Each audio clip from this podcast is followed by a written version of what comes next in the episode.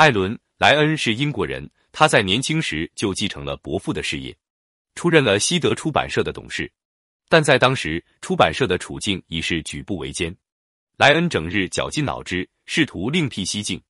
在出版社的书摊上漫无目的地扫视时，他突然发现，书摊上除了高价新版书、庸俗读物外，几乎没什么可看之书，而且这些书大部分都是价格昂贵的精装书。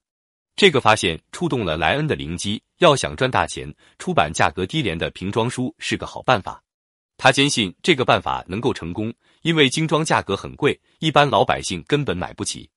莱恩出版廉价丛书的计划在英国出版界引起了强烈的反响，有人说这是自取灭亡，有人说这会严重影响整个书业界。莱恩认定这个办法是他的企业走出困境的唯一道路，所以他毫不动摇。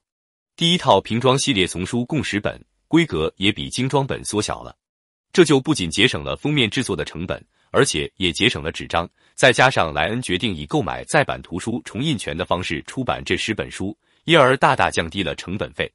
莱恩把每本书的价钱压到六便士，这样人们只要少吸六支香烟就可买到一本书。这套书的封面很引人注目，这是因为莱恩在上面设计了一个逗人喜爱的丛书标志物——一只翘首站立的小企鹅，因此莱恩把这套丛书起名为《企鹅丛书》。莱恩还用颜色表示图书的类别：紫色为剧本，浅蓝色为传记，橘红色为小说，灰色为时事政治读物，绿色为侦探类，黄色为其他类别。这一系列的改革使这套书不仅在外观上鲜艳明快、耳目一新，而且在装订上简单朴实，印刷上字迹工整。既然这本书是面向大众，那么其价格就必须低廉。低廉的价格又要求有巨大的销售量。莱恩心里清楚，每本书的销售量只有达到一万七千五百册以上，才能保住本钱。因而，他派人到各地去宣传推销。一九三五年七月，第一批十卷本《企鹅丛书》正式问世，在不到半年时间里，这套书就销售了一百万册。莱恩成功了。一九三六年元旦，西德出版社改名为企鹅图书公司。他坚持薄利多销。为大众服务的原则，因此能垄断英国瓶装书市场二十多年。